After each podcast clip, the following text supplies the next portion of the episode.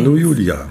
Ah, heute gleichzeitig. Das ist mal was Neues. Ja, also äh, wir sind ja jetzt schon äh, über 60, also über 60 Folgen Podcast äh, unterwegs. Und äh, ich fange mal, weil der Esel sich ja selbst zuerst nennt, mit mir an, weil ja nicht alle Hörer alles von Anfang an gehört haben. Also ich bin seit weit über 20 Jahren als Coach unterwegs und berate Führungskräfte in meistens großen Unternehmen.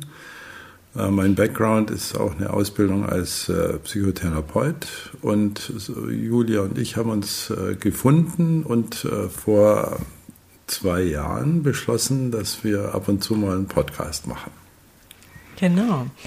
Und jetzt sind wir schon, wie du gesagt hast, bei Folge über 60. Und mhm. ja, vielleicht ganz kurz auch zu mir. Ähm, mein Name ist Julia Specht und ich komme eher aus dem wirtschaftlichen Bereich und bin da in der Strategie tätig und habe ein sehr, sehr großes Interesse für ja, Themen wie Führung, äh, Kultur, Team und ähm, daher haben wir uns gefunden, Heinz, und ich durfte auch eine wunderbare Coaching-Ausbildung bei Heinz genießen, bin immer noch äh, in manchen Modulen mittendrin. Und Heinz, ich freue mich sehr auf die heutige Folge. Ja, ich auch. Ähm, äh, meinen Namen habe ich nicht gesagt, Heinz Jiranek ähm, und bin auch äh, über jiranek.de im Internet zu finden.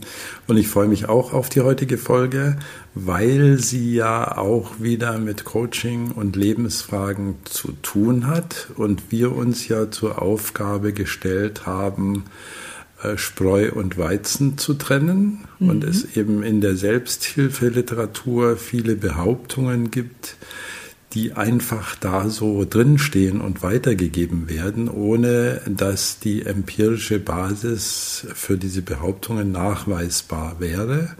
Oder manchmal ist es sogar noch schlimmer, so wie vielleicht heute, das Gegenteil von dem, was behauptet wird, ist oft mhm. nachweisbar.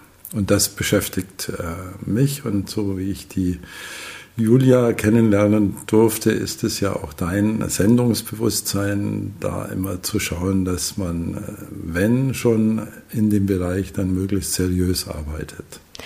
Genau, also das seriös Arbeiten ist ganz wichtig für uns beide und vielleicht das ganz Besondere an unserem Podcast ist, dass wir die Folgen ja sehr spontan aufnehmen. Also es ist oftmals ein sehr spontanes Gespräch zwischen uns beiden und so ist es auch heute. Du hast mich mit einem Thema überrascht und hast mir gerade den Titel zuversichtlich visualisieren genannt. Und jetzt bin ich sehr, sehr gespannt, was du uns heute darüber erzählst, denn ich finde, das klingt ja sehr spannend und vielleicht kannst du ja ein paar äh, Worte dazu sagen, was du unter zuversichtlich visualisieren meinst. Ja, gerne. Das kommt aus dem Bereich der positiven Psychologie, über den wir schon mal geredet haben. Und die positive Psychologie, ich wiederhole das gerne nochmal, teilt sich aus meiner Sicht in zwei große Lager auf. Äh, die einen ähm, proklamieren, wenn du positiv denkst, dann wird auch alles positiv. Und die anderen sagen, so einfach ist es nicht, aber du kannst immerhin aus dem, was du im Leben wahrnimmst, aus dem, was dir begegnet, auch versuchen, mal das für dich Positive herauszufiltern. Und es klingt sehr ähnlich, aber es ist ein massiver Unterschied. Und wenn man die gängige, äh, ich sage jetzt mal Bahnhofskiosk äh, Selbstmanagement-Literatur aufschlägt, dann liest man oft vom positiven oder zuversichtlichen Visualisieren. Das bedeutet, ich stelle mir einen Zielzustand, den ich anstrebe, möglichst plastisch vor und dadurch, dass ich mir das plastisch vorstelle, wie mein Zielzustand aussieht, ähm, wird sich, so ist die Behauptung, dann auch eine Wirkung in mein Leben zeigen. Das ist die Behauptung und ich spoilere das jetzt gleich mal. Sie ist wissenschaftlich nicht korrekt. Mhm. Ja, und äh, das ist natürlich interessant, warum und wie es denn vielleicht, ich steige mal direkt ins Thema ein, wie es denn vielleicht anders gehen könnte. Denn du hast die beiden Ansätze ja gerade beschrieben. Also wir sind sozusagen da beide einer Meinung, dass wir nichts davon halten, die Dinge durch die rosa äh, rote mhm. Brille zu sehen. Das heißt, mhm. hier an der Stelle wäre es natürlich interessant, warum es nicht funktioniert und was man denn vielleicht besser machen könnte. Wir haben mal, äh, also danke für diese Frage. Wir haben schon mal in Folge 25, äh, also liebe Hörerinnen und Hörer, wer da nochmal nachhören möchte, über WUP geredet, W-O-O-P, mhm. als Möglichkeit, äh, bestimmte Verhaltensweisen, die man an sich nicht so gern mag oder die man ändern möchte, zu verändern. Und ähm, die Forschungsarbeiten dazu stammen von Gabriele Oettingen, die, die auch an der University of Pennsylvania dazu geforscht hat. Ähm, und einfach mal, wie arbeitet eigentlich die Empirie, wenn es um solche positive Vorstellungen geht? Also wie, wie macht man das im Experiment? Also wie kann man nachweisen, ob das was bringt oder nicht? Gabriele Oettingen hat sich sehr alltägliche Themen vorgenommen, zum Beispiel äh, abnehmen oder eine Prüfung schaffen. Und ich zitiere jetzt nur mal eine Untersuchung von ihr. Also sie hat mit äh, Teilnehmerinnen und Teilnehmern, die abnehmen wollen, intensiv die positive Vorstellung trainiert, äh, wie schön es ist, wenn man schlank ist und äh, mit der Kontrollgruppe geschieht gar nichts, ähm, außer dass sie auch abnehmen wollten, aber mit denen macht man nichts, weil sie ja zur Kontrolle dienen. Und dann gab es noch eine zweite Gruppe, die mussten sich vorstellen, wie sie der Pizza dann doch nicht widerstehen können und wie sie die Schokolade in sich reinstopfen und so weiter. So, und jetzt kann man das ja messen. Also man stellt die Leute einfach nach solchen Programmen auf die Waage. Und die Waage ist ja relativ unbestechlich oder ist unbestechlich. Das ist ja keine Behauptung, äh, die da aufgestellt wird. Und jetzt kann es einem schon die Schuhe ausziehen. Diejenigen mit positiven Vorstellungen nahmen 26 Pfund, und jetzt kommt das entscheidende Wort, weniger ab als die mit negativen Vorstellungen. Mhm. Also die, die sich schlank sehen, nehmen weniger ab als die, die sagen, wahrscheinlich werde ich mir die Pizza wieder reinziehen. Mhm. Und das war ja auch die Formel, wenn du so willst, von der Gabriele Oettingen in dem WOOP. Also stelle dir mit Wish deinen Wunschzustand äh, fest, äh, definiere dein äh, Objective und dann kommt das zweite O und stelle dir möglichst genau die Hinderungsgründe vor. Also was wird denn alles passieren oder was könnte alles passieren, genau. was sich am Erreichen deines Wunsches hindert und dann machst du erst den Plan. Genau, und das, ähm, das zweite O steht für Obstacle, ne? Also für Obstacle, ja, Entschuldigung, das steht für Obstacle. Also stell dir das Obstacle genau vor und dann kommt der, der Plan. Mhm. Und ähm, der Richard Wiseman und Jürgen Schröder haben ein sehr interessantes Buch geschrieben, das heißt, wie sie in 60 Sekunden ihr Leben verändern. Und die beiden Autoren haben solche wissenschaftliche, wissenschaftlichen Belege zusammengetragen. Mhm. Und sie fassen das folgendermaßen zusammen. Also wie dem auch sei, die Botschaft dieser Forschungen ist klar. Wenn Sie über Ihre perfekte Welt fantasieren, mögen Sie sich zwar besser fühlen, aber es ist unwahrscheinlich, dass dadurch Ihre Träume wahr werden. Das war sozusagen das Fazit aus der Zusammenfassung mehrerer Studien zur Frage, wird positives Denken tatsächlich eine Änderungs- ähm, Potenz für mein tägliches Leben entfalten. Mhm. Das heißt also hier. Und das wird ja das, schnell mal behauptet, stell dir das. Genau. Mhm. mhm. Das ja, heißt, hier das Entscheidende ist sozusagen, also wie wir es schon mal damals in der Folge diskutiert hatten, ähm, sich auch die, ähm, die Hindernisse vorzustellen und darauf einfach in dem Moment vorbereitet zu sein und einen Plan mhm. zu haben, was, was man tut. Ne? Also was, was man tut, wenn man vielleicht bleiben wir bei dem Beispiel, dann doch Heißhunger kriegt, dann könnte man einen Spaziergang genau, machen genau. oder jemanden anrufen oder so. Ne? Mhm. Genau. Mhm. Und jetzt kann man sich natürlich die Frage stellen, also um einen Schritt weiter zu gehen, heißt denn das, dass äh, visuelle Vorstellungen äh, für die Katz sind? Ist es umsonst? Also kann ich das gleich vergessen? Und da ist die Antwort nein. Also mhm. es gibt schon Methoden und Möglichkeiten, mit äh, denen, also wo visuelles äh, Imaginieren eine sehr starke äh, Möglichkeit ist, an der Änderung eigener Verhaltensweisen äh, zu arbeiten. Und dafür könnte ich mal ein Beispiel geben. Oder hast du dazu noch Fragen oder für unsere Hörer? Nee, eine Frage habe ich gerade nicht, aber ich könnte mhm. mir vorstellen, oder das ist so der Gedanke, den ich gerade habe, dass ähm, positives Visualisieren oder zuversichtliches Visualisieren oder überhaupt Visualisieren mhm, mhm, dafür gut sein kann, sich überhaupt einmal bewusst zu werden, was man denn so als Ziel hat, ne? also wohin man auch gehen möchte, was man vielleicht auch im Leben verändern möchte. Das ist mhm. ja auch ein ganz entscheidender Punkt, um eine Veränderung anzustoßen. Ne? Mhm, richtig.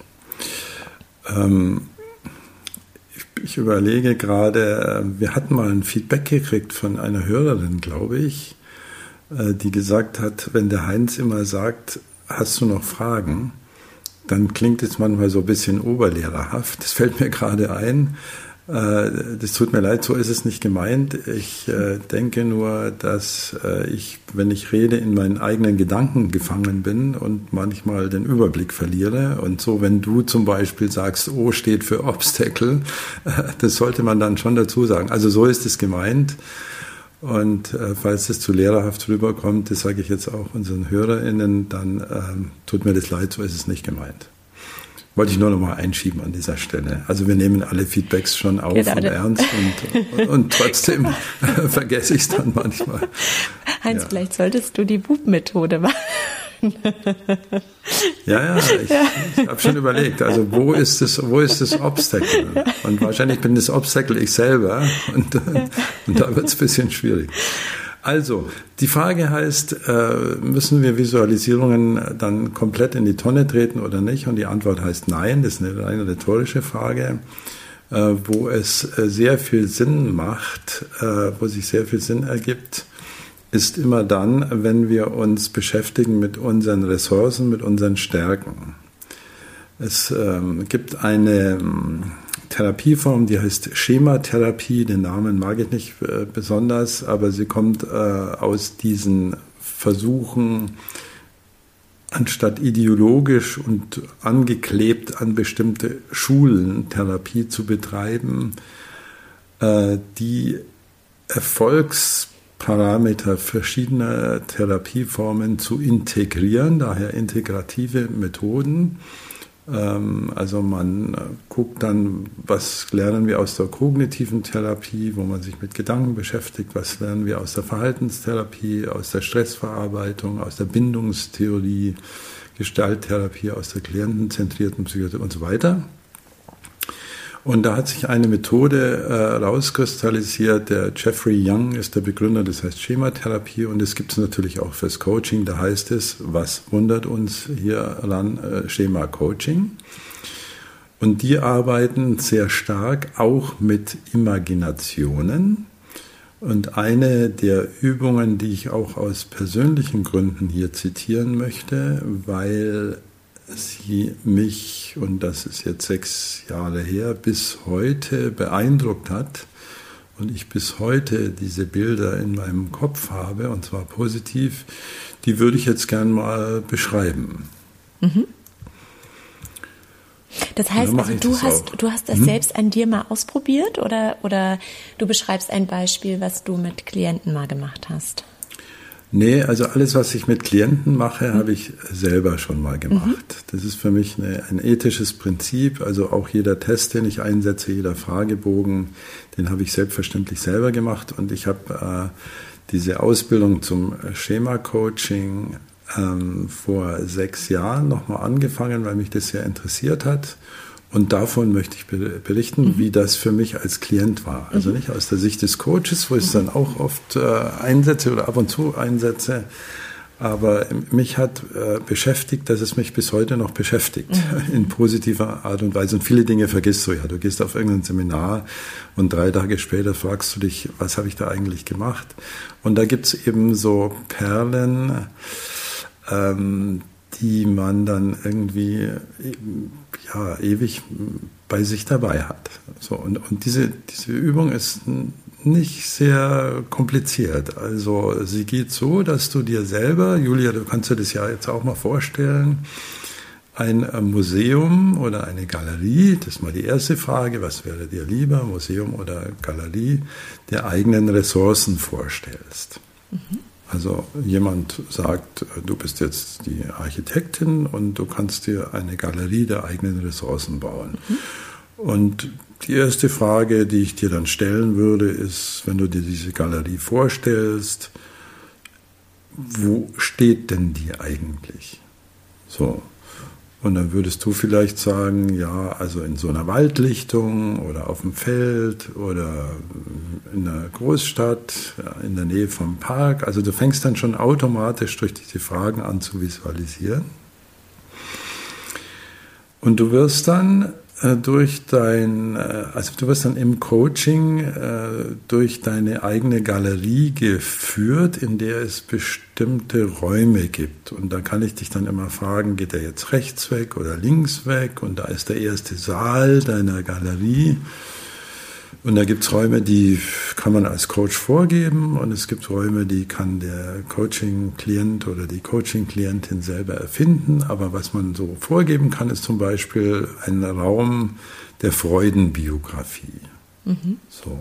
Freudenbiografie, okay. Mhm. Freuden, mhm. Freuden. Freuden. Also du gehst da rein und dann äh, überlegst du dir, was waren denn so Erlebnisse, wo es mir so richtig gut ging, wo ich mhm. ausgelassen war und glücklich. Und dann staffieren wir diesen Raum mit verschiedenen Exponaten aus in der Fantasie.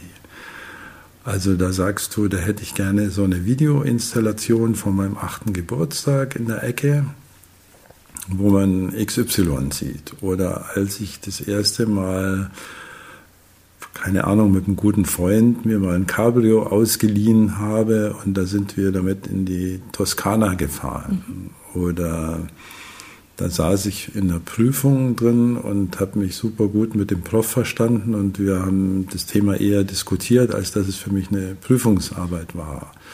Oder, oder, oder, oder. Also ich glaube, es ist schon ziemlich klar und dann guckst du, dass du so fünf, sechs Exponate in diesen Raum der Freude einstellen, aufhängen, installieren, in die Vitrine äh, positionieren kannst.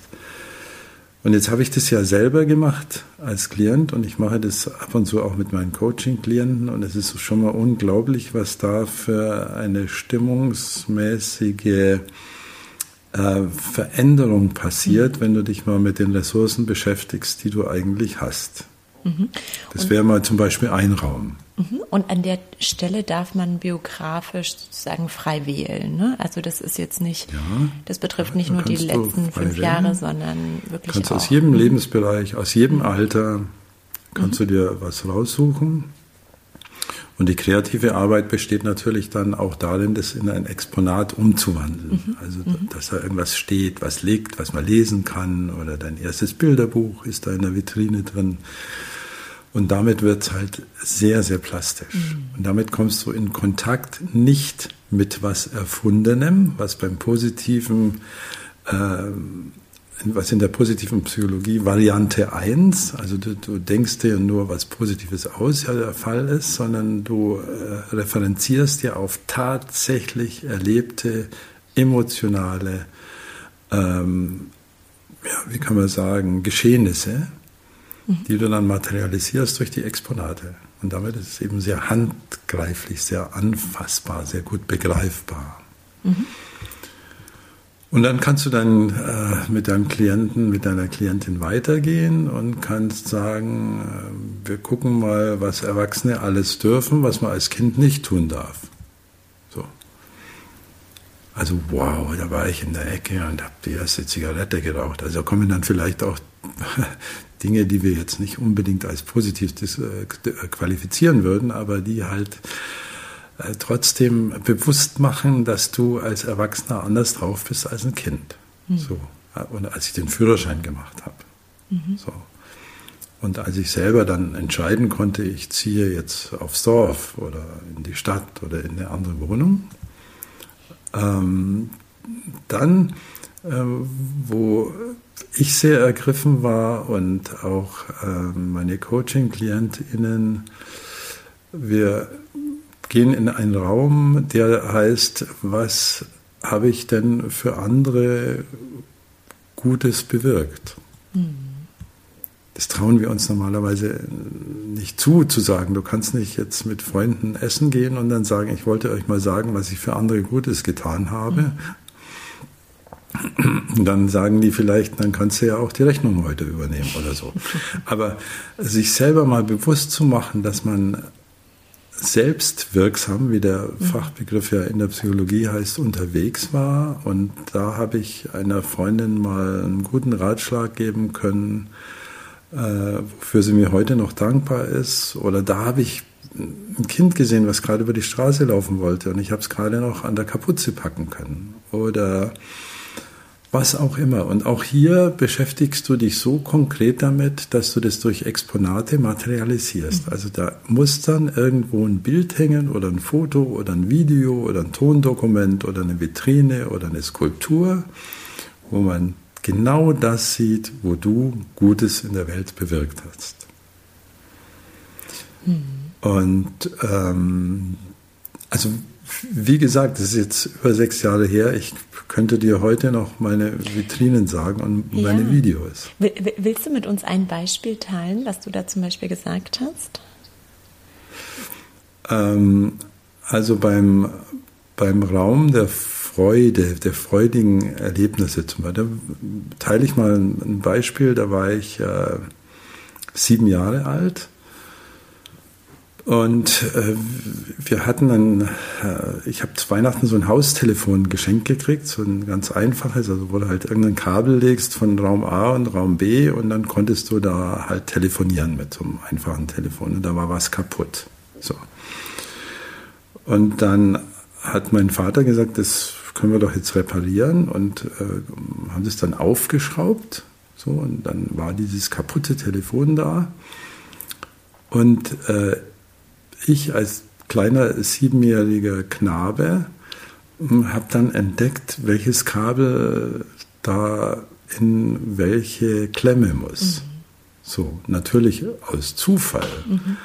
Aber das war so ein Gefühl von Stolz, ähm, auch dem Vater gegenüber. Und der fand es dann eben auch ganz toll und war nicht beleidigt, dass ich mir gedacht habe, das ist so eine Ressource, die du hast, dass du da äh, so problemlösend äh, irgendwas hinkriegst. Und äh, also das ist jetzt für unsere HörerInnen vielleicht äh, banal oder so, aber für mich, und das ist das Schöne an diesen Galerien, weil das ein ganz intensives Erlebnis, was ich heute eben gerade dadurch, dass ich da so ein kleines Video in meinen Raum gestellt habe, wo man diese Szene sieht von außen, also Vater und Sohn und der eine findet da ein Kabel. Also es hat mein Leben insofern beeinflusst, dass wenn ich manchmal in schwierigen Situationen bin und da wird es dann sehr handhabbar, denke ich mir manchmal, okay, wo muss denn jetzt das Kabel hin, damit es weitergeht? Mhm. So, und dann hast du gleich, dann bist du gleich in dieser, in dieser Stimmung, die du schon mal erlebt hast. Also du erfindest sie ja nicht, sondern du hattest sie schon mal. Hm. Ja, schön, vielen Dank. Gerne. Mhm. Ja, und, ähm, und dann gehst du äh, in, in weitere, ähm, zum Beispiel äh, gibt es den Vorschlag, eine Cafeteria der Mentoren sich einzurichten. Und diese, mhm. mit dieser Mentoren äh, arbeite ich auch in meinen Coachings öfter. Also da gehst du in die Cafeteria und da sitzen eben Menschen, auf deren Ratschlag oder auf deren Meinung du was gibst. Was gibst. So, also das könnte dein Opa sein, das kann aber auch Immanuel Kant sein oder Donald Duck mhm. oder wer auch immer, also Lebende oder Tote oder Marc Aurel sitzt in der Ecke und dem erzählst du dann, ähm, hey, äh, ich bin gerade nicht so gut drauf und was würde dann Marc Aurel sagen? So. Mhm. Und wichtig ist, dass es deine Favoriten mhm. sind. Mhm. Und ich möchte da, weil du mich vorhin gefragt hast nach Beispielen aus meinem Leben, äh, erstaunlich viele KlientInnen setzen in, diesen, in dieses Café der Mentoren den Helmut Schmidt. Ach ja. Mhm. Also das ist mir einfach aufgefallen. Ja. Also ich habe vorher mit einer ähnlichen Übung gearbeitet, da kannte ich die Methode noch nicht, mhm. aber ich habe mit Mentoren schon gearbeitet und auch da, wenn du in Workshops arbeitest, da kannst du ja auch damit mhm. arbeiten, dann taucht Helmut Schmidt und übrigens auch Willy Brandt, die ja. tauchen oft auf. Aber Helmut Schmidt ein bisschen öfter. Ja, so, also heißt, der hat irgendwas, was viele Leute anspricht. Ja, das heißt, die Mentoren müssen nicht unbedingt Menschen sein, die man auch persönlich kennengelernt hat, sondern das können Vorbilder oder einfach einfach äh, Persönlichkeiten sein, zu denen man ja. einen bestimmten Draht hat. Mhm. Genau, mhm. auch aus der Literatur. Du mhm. kannst sagen Harry mhm. Potter. Mhm.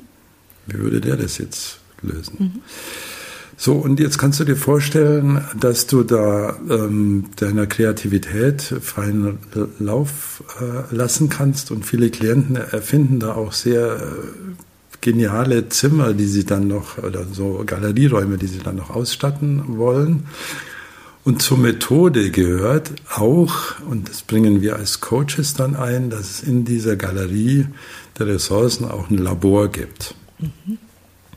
Labor als Metapher, also und was willst du denn zum Reparieren bringen? Also die reparieren dir das schon und dann kannst du sagen, ja, also das Problem möchte ich da mal abgeben und dann gehst du so, sozusagen in das Labor und sagst, da habt ihr das Paket und kümmert euch mal drum und äh, sagt mir, wenn es fertig ist.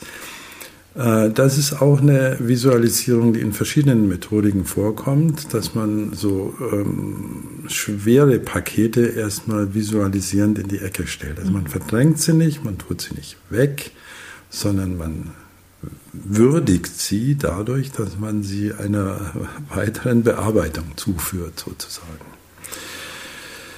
So, Julia, das wollte ich mal ganz kurz schildern, dass es eben auch Visualisierungsmethoden gibt, äh, die nachweislich, auch empirisch belegbar ähm, erfolgreich sind, während es die reine rosa Brille, wie du das genannt hattest, ähm, eben oft nicht ist und sie erreicht oft das Gegenteil, weil wir dann umso enttäuschter sind, weil wir diese schlanke Figur, die wir da haben wollten, nach sechs Monaten immer noch nicht haben. Und da wird dann oft mehr Frustration produziert äh, als Erfolg. Mhm. Ja, ich finde die Methode ähm, sehr ansprechend, die du gerade vorgestellt hast und gehe natürlich auch selbst schon einige Themen im Kopf durch. Und mhm. in welchen Situationen würdest du sagen, ist es sinnvoll, diese Methode auszuprobieren? Ähm, also sind das Situationen, bei denen man sagt, so jetzt äh, bin ich in einer Situation, in der ich etwas verändern möchte und ich gehe vielleicht noch mal so die unterschiedlichen äh, Räume, Galerien durch, um noch mal zu sehen, was macht mir eigentlich Freude, wo liegt meine Stärke, was sind meine Werte. Ne? Also dass, dass man diese Themen für sich einfach noch mal äh, verstärkt ähm, visualisiert oder welche Situationen ähm, sind deiner Meinung nach passend? Ja, äh,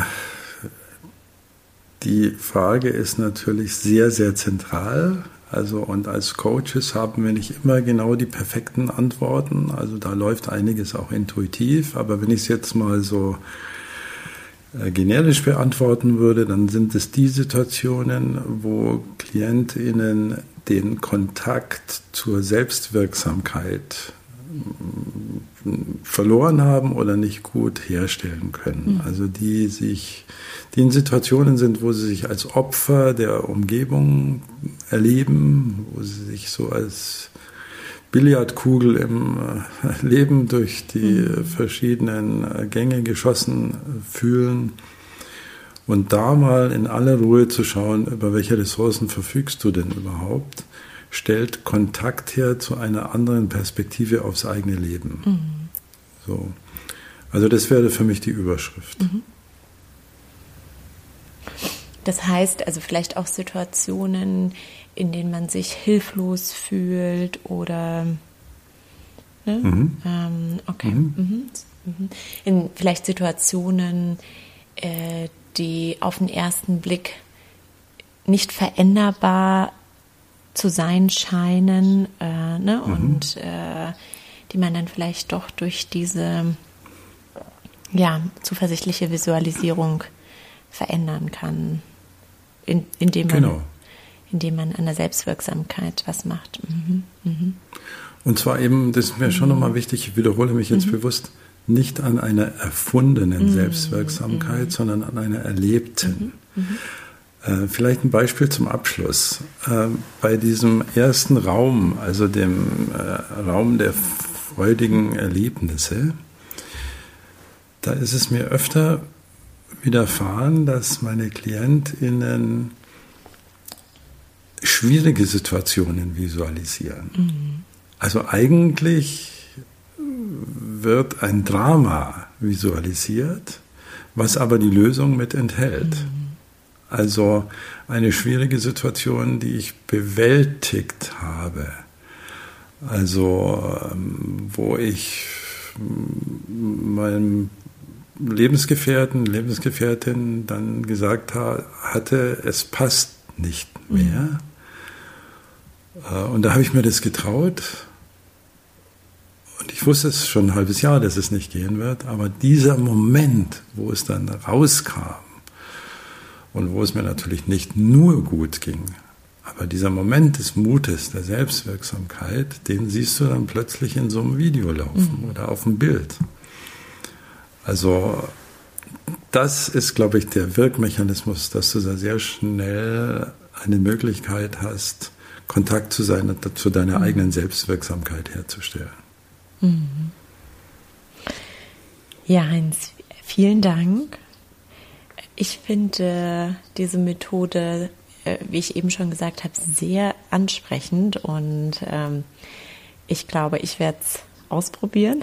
Mhm. Und äh, ja, ich würde einfach mal äh, auch hier sagen, wir würden uns sehr freuen, wenn wir auch von äh, unseren Zuhörerinnen äh, hören würden, falls das jemand ausprobiert, wie es dann war, ja, und äh, ähm, ja, ich bin gespannt auf die Erfahrung und ähm, finde es auch sehr beeindruckend, dass das äh, so bei dir ja auch ähm, so, so, so einen Eindruck bei dir hinterlassen hat, ne, mhm. ne, nach den vielen mhm. Jahren.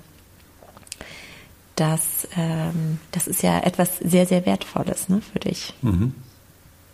Ja, mit Sicherheit. Ja, prima. Also ich möchte das unterstützen, wenn uns da jemand Erfahrungen mitteilen will. Sehr, sehr gerne. Wer sich äh, einlesen möchte, aber ich möchte gleich auch sagen, Vorsicht, äh, Fachbuch, äh, der kann sich mal das Buch anschauen von Frau Handrock, so wie Hand und Rock. Mhm. Und das Buch heißt Schema-Beratung, Schema-Coaching und das dritte habe ich vergessen, Schema akut Kurztherapie oder so irgendwie. Aber es ist ein Fachbuch äh, und in diesem Fachbuch sind aber alle Übungen sehr äh, klar und einfach erklärt. Mhm. Und da ist das, äh, die Galerie der Ressourcen natürlich auch beschrieben. Mhm. Mit allen Facetten. Mhm. Wunderbar. Ja, prima. Julia, danke. Vielen Dank, Heinz.